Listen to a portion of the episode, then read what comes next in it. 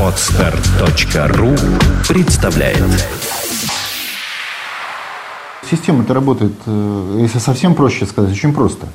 Э, У нас постоянно народ не может разобраться в элементарные вещи, которые несложно понять. Очень просто. Центральный банк покупает рубли, э, покупает доллары за рубли, доллары виртуальные, деньги за, эти, за купленные доллары поступают в ФРС, ФРС выкупает американские ценные бумаги, и наши деньги, выкупленные на, на, на бирже э, валютной, поступают в бюджет Соединенных Штатов Америки. Прямой механизм дания. Объемах покупки долларов на, э, на бирже э, э, Банком Российской Федерации. Все? Сколько купил? Можем сказать, в объеме всей эмиссии. Так это и есть эмиссия. Она идет через, через вот этот механизм. Всей эмиссии. Так это и есть вся эмиссия. Так, э, нет, я понимаю, это то же самое. То есть эта цифра, э, она даже известна. Это где-то 24 триллиона рублей мы перечислили в бюджет Соединенных Штатов Америки. Вот за время, э, пока работает этот механизм, то где-то лет за э, 18-19. 24 триллиона рублей. А? 96 года Таити Бond работал. Ну, ну, да, да. Вот мы за это время перечислили бюджеты Соединенных Штатов Америки. Просто и понятно. Дань. Это только один канал Дания. А есть еще каналы. Причем его же практически никто и не видит. Его же не, о нем никто не говорит, Нет, эту цифру нет. никто не фиксирует. Потому что это прикрывает поли- поли- политическая система э, э, оккупации. А в чем она? Политическая система оккупации относится пропаганда. Именно поэтому все СМИ в России подчиняются американцам. Потому что система оккупации работает таким образом, что подчиняется пропаганда, стратегическое управление всей страны. То есть правила нельзя поменять самим, без согласия американцев.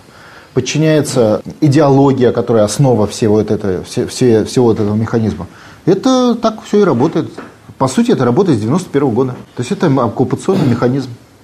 И в нем мы платим, да, причем не только деньгами. Вот, а что, учеными не платим? Платим ученым. Откачки из России, созданный в России в добавленной стоимости. Создаваемый в России богатство. Это репарации.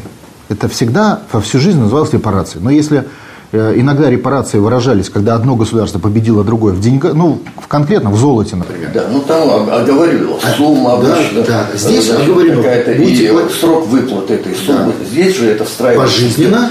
в систему государственных финансов, чужая финансовая система, Конечно. и которая позволяет незаметно для обывателей откачивать из страны создаваемое в ней добавленное богатство. Незаметно для обывателей, вот здесь я бы сказал, незаметно для обывателей, потому что так работает пропагандистская машина.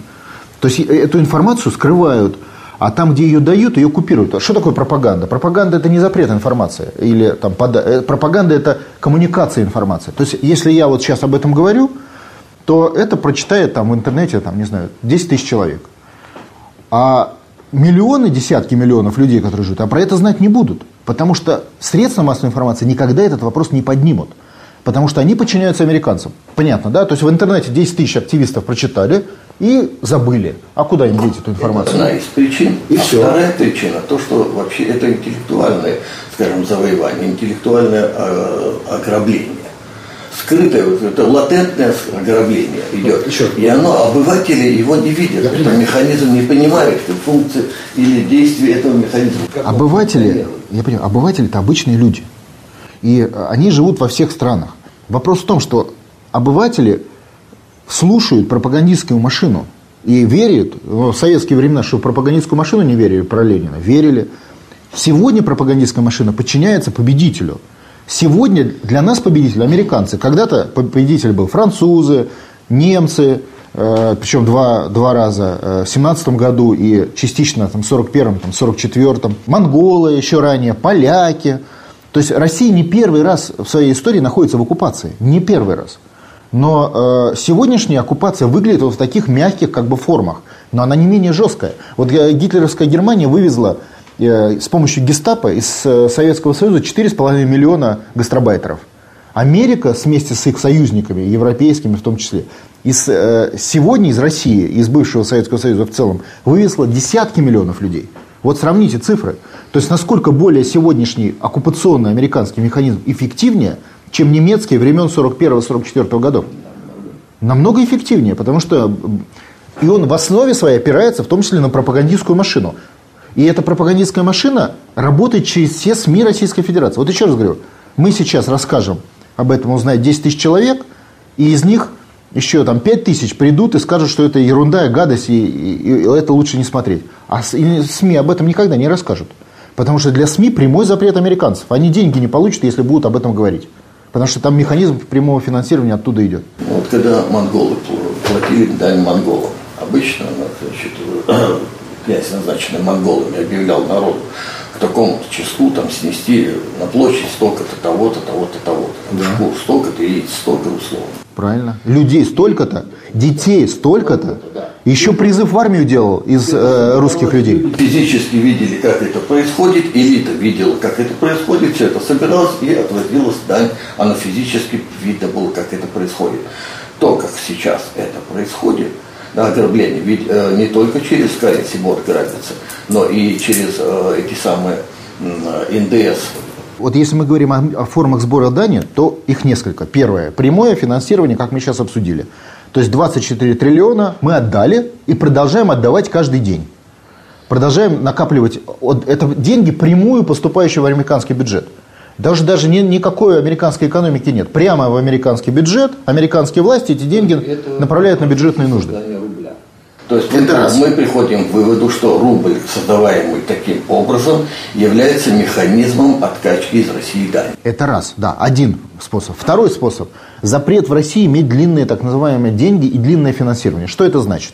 Это значит, ни один э, предприниматель в России не может построить крупный завод, предприятие без получения кредитов из Европы или Америки. Поскольку Центральный банк занимает позицию высоких процентных ставок – и он деньги в, центральной, банковской системе России взять не может.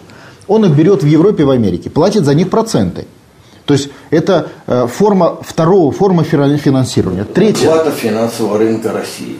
Но ну, это... Капиталами, западными капиталами. Нет, немножко не так. Это значит, что в российской экономике отсутствуют определенные институты эти институты мы используем зарубежные институты. Вот в российской экономике нет института национальных денег. Мы это обсудили. Это отсутствие национального финансового капитала. В результате отсутствия национального финансового капитала российский бизнес вынужден обращаться к западным э, инвесторам.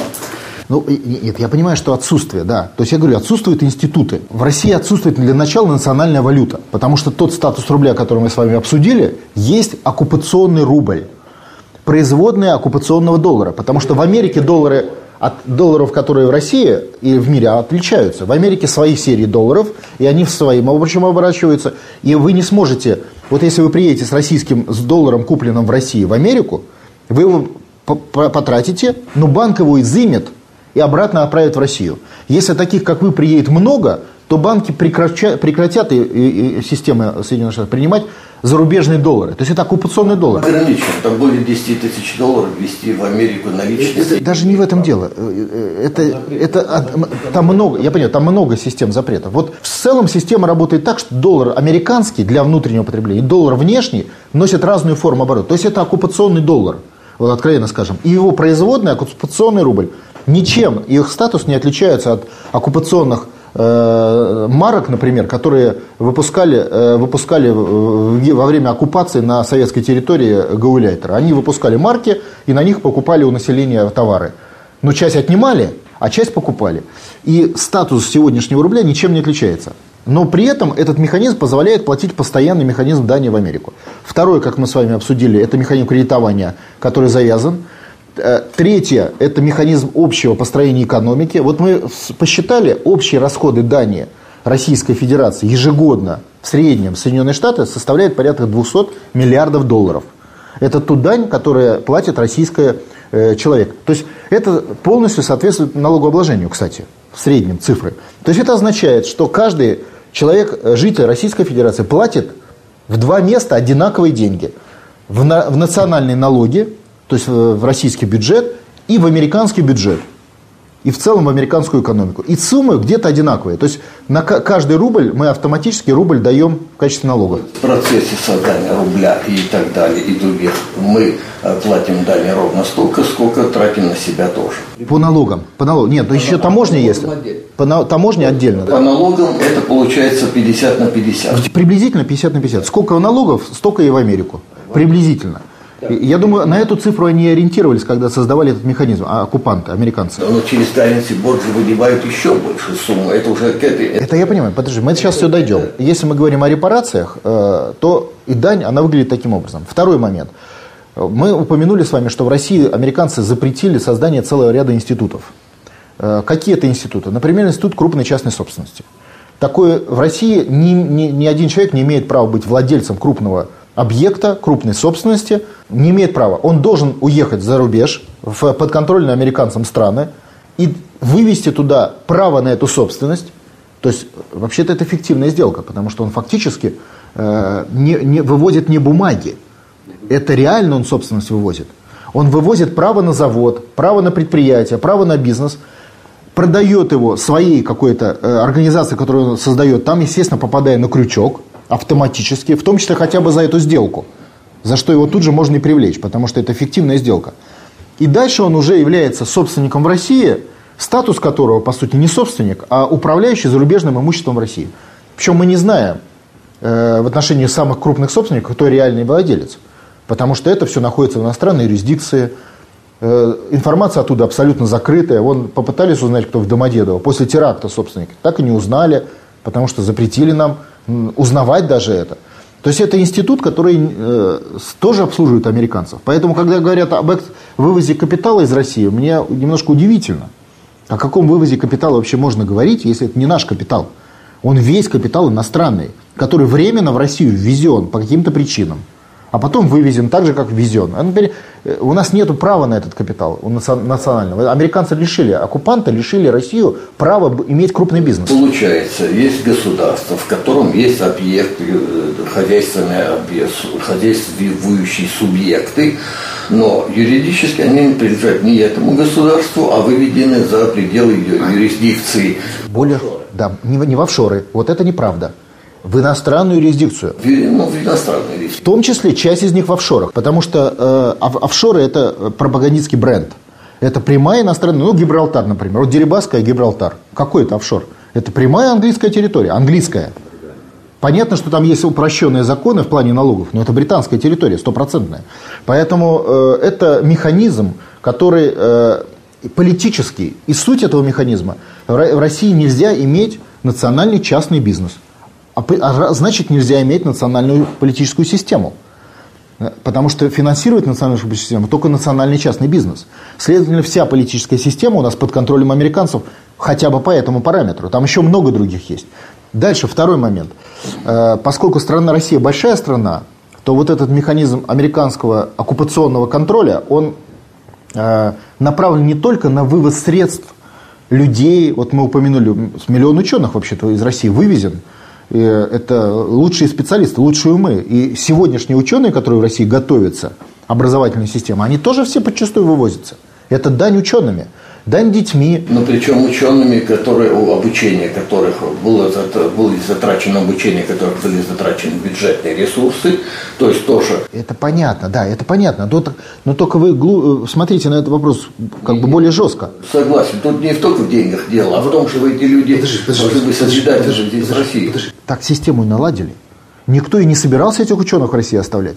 Американцы запустили Болонский процесс, систему образования России, систему бизнеса России таким образом, чтобы на постоянной основе вечно вывозить из России ученых. И когда в России пытаются изменить правила игры, там тот же Путин пытается вести инновационную экономику, его бьют по рукам и запрещают это делать. В том числе в рамках, кстати, вступления в ИТО и решения э, были приняты при создании четвертой части ГК, запрещающие России создавать инновационную экономику. То есть Россия не может предоставить своим ученым рабочие места, потому что ей это запретил прямой оккупант. Ну, там запреты, может быть, впрямую нет таких запретов, да? Подождите, да. подождите, прямые запреты есть. Четвертая часть ГК. В ней прямо запрещается такой вид интеллектуальной собственности, как информация. А этот вид собственности был в России до четвертой части ГК. А четвертая часть, напоминаю, принята по требованию американцев. Э, э, этот вид собственности есть в Америке, в Европе. В России он запрещен после принятия. А без информации как вида интеллектуальной собственности вы не выстроите пирамиду научной, оборота научной интеллектуальной собственности. А поясните, пожалуйста, что значит собственность э, на информацию? Вот вы взяли, э, что-то при, придумали, написали на бумаге.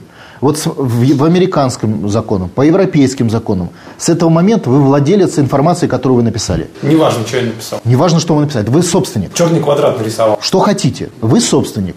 И э, использовать эту информацию без вашего ведома нельзя.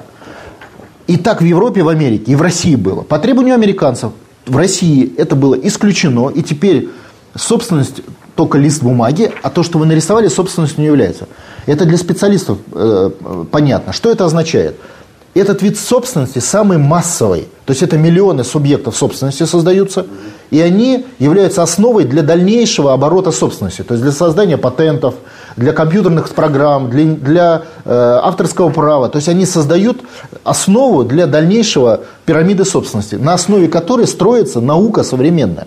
Потому что современная наука – это бизнес прикладная. И для того, чтобы она заработала, рыночные механизмы, нужно, чтобы в основе производилось миллионы этих объектов собственности. И они уже продаются и покупаются. И вы получаете, как ученый, деньги за это. Так вот, когда американцы запретили России этот вид собственности, они автоматически запретили инновационную экономику. Она невозможна стала. Без этого винтика. Но у нас же есть э, закон в той же четвертой части Гражданского кодекса, есть закон об авторском праве, о программах, там же все это описано. У нас в четвертой части прописано 14 видов собственности. То, что вы назвали, это, это к ним относится. Компьютерные программы, авторское право, это правильно. Нету вот этого 15-го под названием информация. А он является главным, он самый дешевый, но самый массовый и главный, потому что на нем построена вся основа. То есть для того, чтобы вы в будущем зарегистрировали патент, вы до этого должны и найти большое количество э, видов собственности под названием информация. Поэтому у вас не складывается пирамида построения бизнеса в области науки. В принципе не складывается. В России был, был, был вид собственности, информации был. Он был отменен, когда принимали четвертую часть ГГГ по требованию американцев. В связи с вступлением в ВТО. 2000 Э, пятый, что-то такое, да, да, в районе 2005 года. И все, и сейчас в России информация не является видом собственности. По требованию Америки. Еще раз говорю, вот если бы у американцев этого не было, еще можно было бы понять, что мы... Не окор как таковой, э, не окор условно. Не окор, это не, не есть э, э, история, связанная с интеллектуальной собственностью. Интеллектуальная собственность – это вид собственности. И в данном случае информация – это вид интеллектуальной собственности. То есть я вот говорю, вот вы написали на бумаге, что-то написали, вы являетесь владельцем продукта, который вы изложили в виде собственности на эту бумагу. Понимаете, да? Вот этот вид у нас запрещен.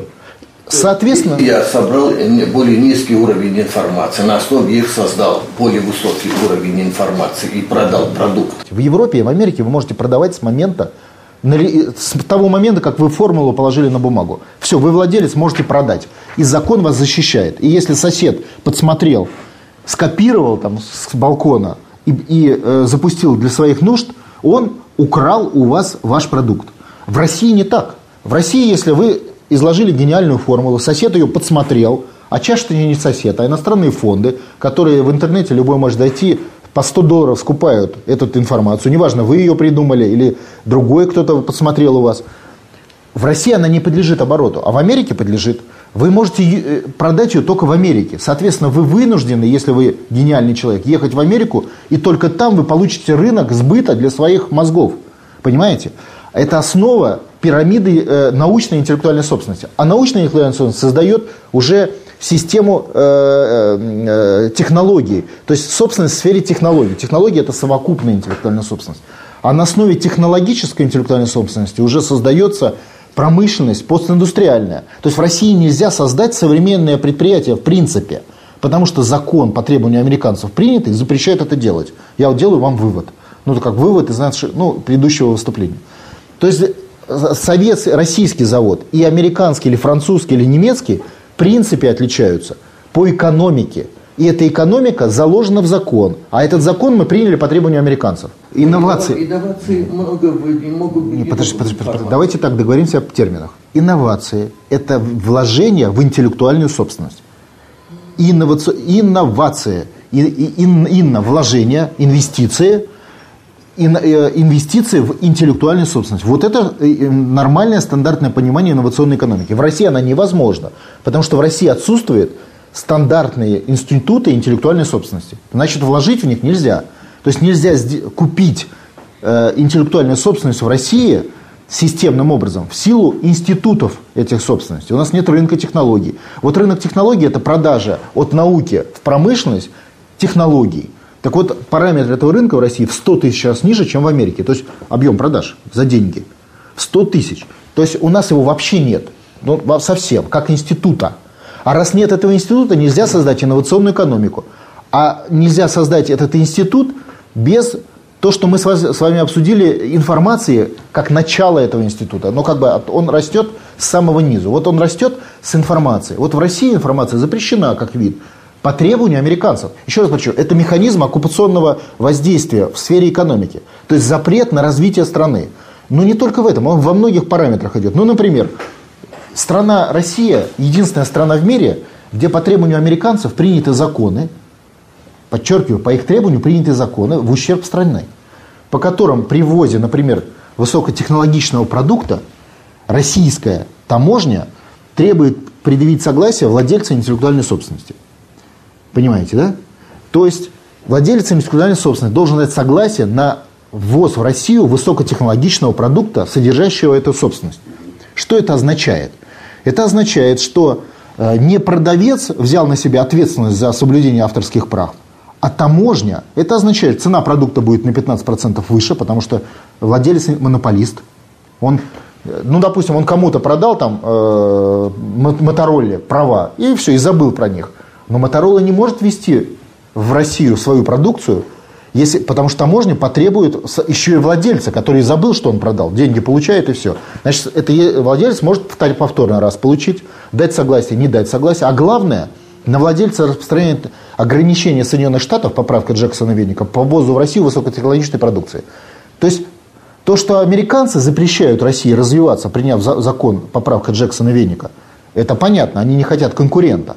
Но то, что российская таможня и российские законы сочленяются с решением американцев, вот это уже элемент оккупации, понимаете, да? То есть мы признаем американский запрет на развитие страны своими законами. Вот мы сейчас просто говорим о тонкостях э, правового плана, да, то есть законодательного плана. Не все э, как бы, ну, зрители как бы, в этом разбираются, да это не надо разбираться. Поэтому я предлагаю не вдаваться в детали, а вот есть элементы. А если говорить о крупных вещах, то мы с вами их обозначили. То есть платим дань, э, платим дань учеными, платим дань детьми. Вы не знаете ни одного случая, что в российской семье установила американского ребенка. В Америке сотни тысяч. То есть ясно, что это прикрытие дани. Ну, как бы, э, ну, там 300 лет назад или там 500 просто детей брали и вывозили.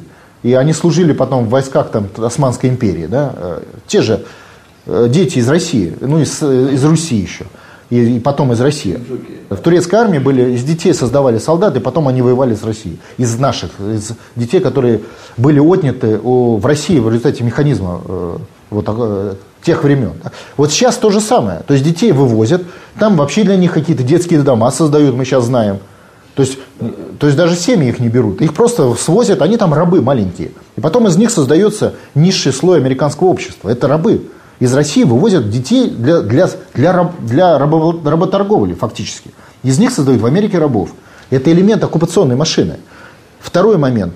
В силу специфики России американцы запрещают, как оккупанты, России развиваться. Понятно почему. Они боятся, что возникнет конкурент, что Россия сбросит иго э, оккупационное. Поэтому запрет на развитие. В чем он проявляется? Вот мы сейчас с вами обсудили элементы этого запрета. Поправка Джексона Веника, прямой запрет на новые технологии. И требования российских законов, чтобы эта поправка была реализована в российском законодательстве. Она реализована. Запрет на инновационную экономику, требования, чтобы в российском законодательстве было реализовано, оно реализовано. То есть они, пользуясь своими инструментами оккупационного влияния, заставляют Россию принимать те законы самоограничения в развитии, которые они хотят. Это чистый элемент механизма оккупационного, оккупационного механизма. Следующий момент. Поскольку они видят, что Россия слишком большая страна, и они понимают, что они не смогут с ней справиться, то есть сейчас справляются, а там, через 3-5 лет неизвестно. Значит, по их требованию были приняты законы там, о тех же выборах губернаторов – что означает, особенно для многих республик, автоматически э, просто можно покупать регионы. То есть, что, трудно купить э, регионы? Ну, Грузию все купили. А что, трудно купить российские регионы, мелкие, особенно там на юге? Да легко. Это будет стоить десятки раз дешевле Грузии, а результат будет такой же. И потом А это означает распад страны дальнейший. То есть их задача э, ликвидировать конкурента навсегда. То есть ликвидировать Российскую Федерацию. И мы видим, что это реализуется в сценарии. Это тоже элемент оккупации, но как бы более жесткий э, подход в плане будущего страны. Мы уже пришли к выводу, что Россия фактически оккупированная страна. Стандартно оккупированная. Стандартно, как всегда. Еще раз, не первый раз, пятый раз, Теперь, только я перечислил. Да. Теперь мы знаем, что в такой ситуации обычно, когда люди значит, оказываются в такой ситуации, ситуации колониальной ситуации, они начинают э, национально-освободительная борьба. Если они захотят. Да. Потому что не все народы Вопрос. хотят жить свободно. В России вы, будучи представителем народа, то есть избранником народа, вы ощущаете Э, желание народа избавиться от колониального ига. В сегодняшней ситуации стоит только одно препятствие. Это препятствие – это мощнейшая пропагандистская машина, работающая на Соединенные Штаты. А элита политическая? По очереди. Американцы создали такой механизм оккупации, когда российских элит нет. А все, э, дело в том, что не может быть человек в элите, если он не богатый. Ну, это в рыночной экономике прямая связь. Но для того, чтобы ему стать богатым, он обязан зарегистрироваться в Соединенных Штатах как собственник. То есть уехать из России юридически, а потом по, по дальнейшему и физически. Отсюда вот эта массовая миграция наиболее богатых людей. То есть человек э, вышел из ларьков, стал более-менее состоятельным, он обязан поехать в Соединенные Штаты или в Европу, или в Гибралтар, или еще куда-то под американскую контроль. Там туда вывести свою собственность, права на свою собственность, перерегистрироваться туда – и после этого он может дальше некоторое время развиваться и становиться богаче. Но при этом ему все время надо туда ездить, вы понимаете. Через какое-то время, кроме того, он там держится на контроле, через какое-то время он туда переезжает физически, вывозит туда капиталы. То есть происходит э, ситуация. Средний бизнес растет, становится крупным, переезжает юридически, а через лет 5-10 переезжает физически. Ему на смену новый средний бизнес. Это еще одна форма дани только не прямая в бюджет, а форма дани, когда люди накапливают богатство, уезжают и там их тратят. Накапливают богатство и уезжают их тратят. То есть практически идет полное вымывание из страны всех ресурсов. И в том числе кадровых ресурсов, в том числе ресурсов, связанных с богатыми людьми. Вот такая, такая вот постоянная карусель. Это механизм, отлаженный оккупантами. Отлаженный с 91 года. Сама приватизация, кстати, была форма репараций. Потому что все приватизированные предприятия ушли в иностранную юрисдикцию. Все до одного. Понимаете, да? То есть это э, э, вот как э, во время, там, в 1945 году Советский Союз вывозил заводы с Германии, вот точно так американцы вывезли заводы с России, но часть из них вывезли в металле, а часть вывезли просто в виде прав. То есть все остальные вывезли в виде прав. Ну, там есть еще, скажем так, был ФЦФР, отдельная структура, если вы помните, при Миловидове.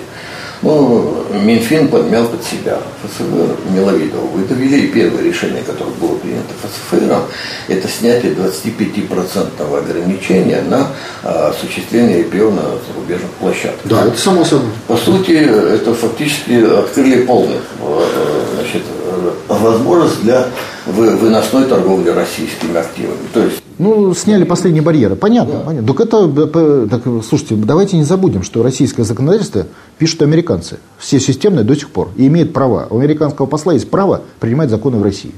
Это право прописано подробно в инструкции, как это делается. В Wikileaks все это есть информация.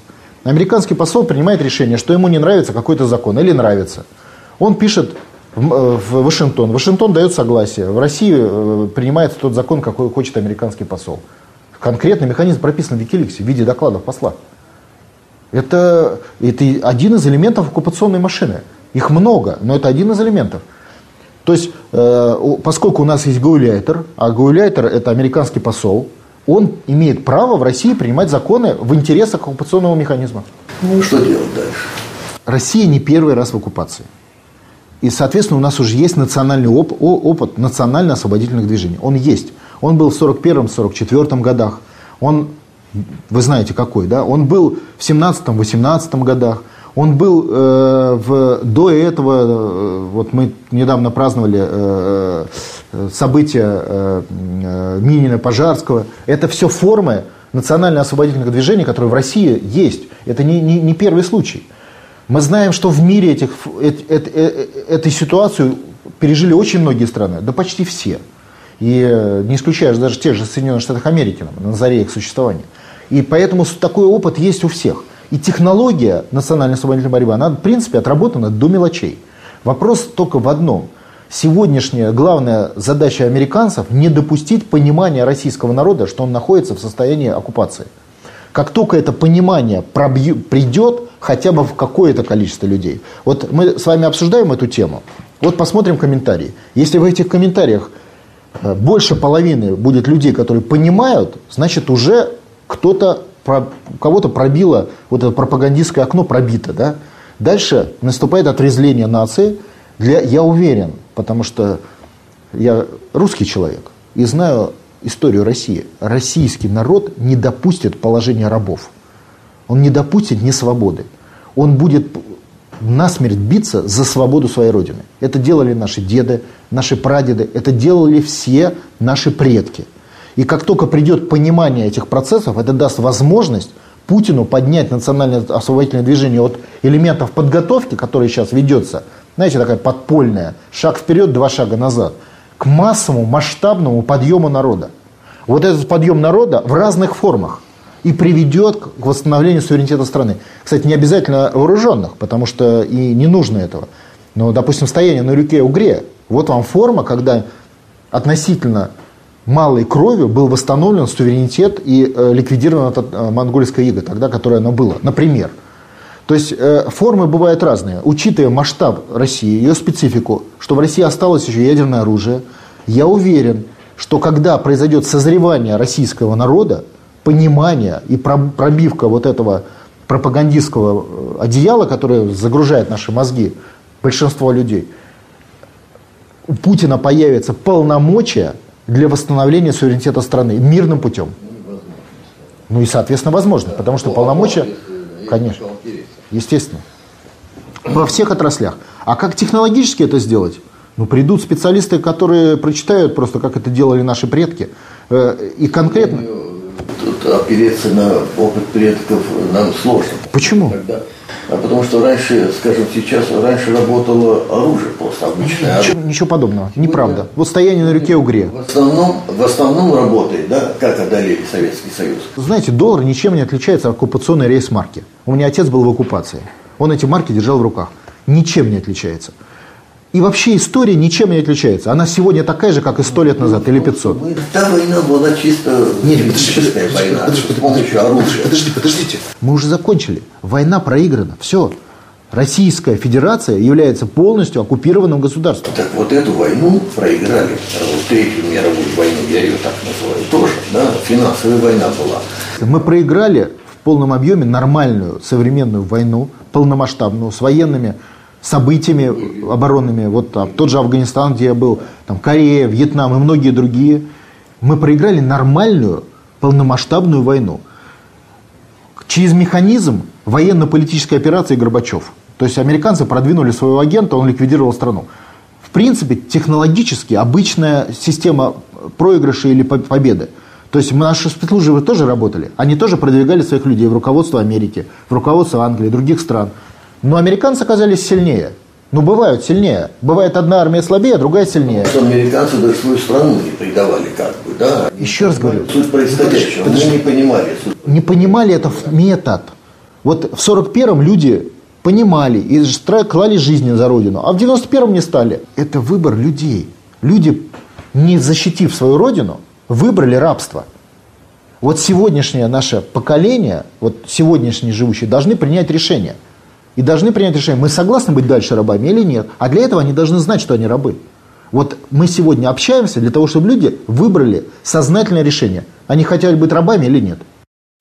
Сделано на podster.ru Скачать другие выпуски подкаста вы можете на podster.ru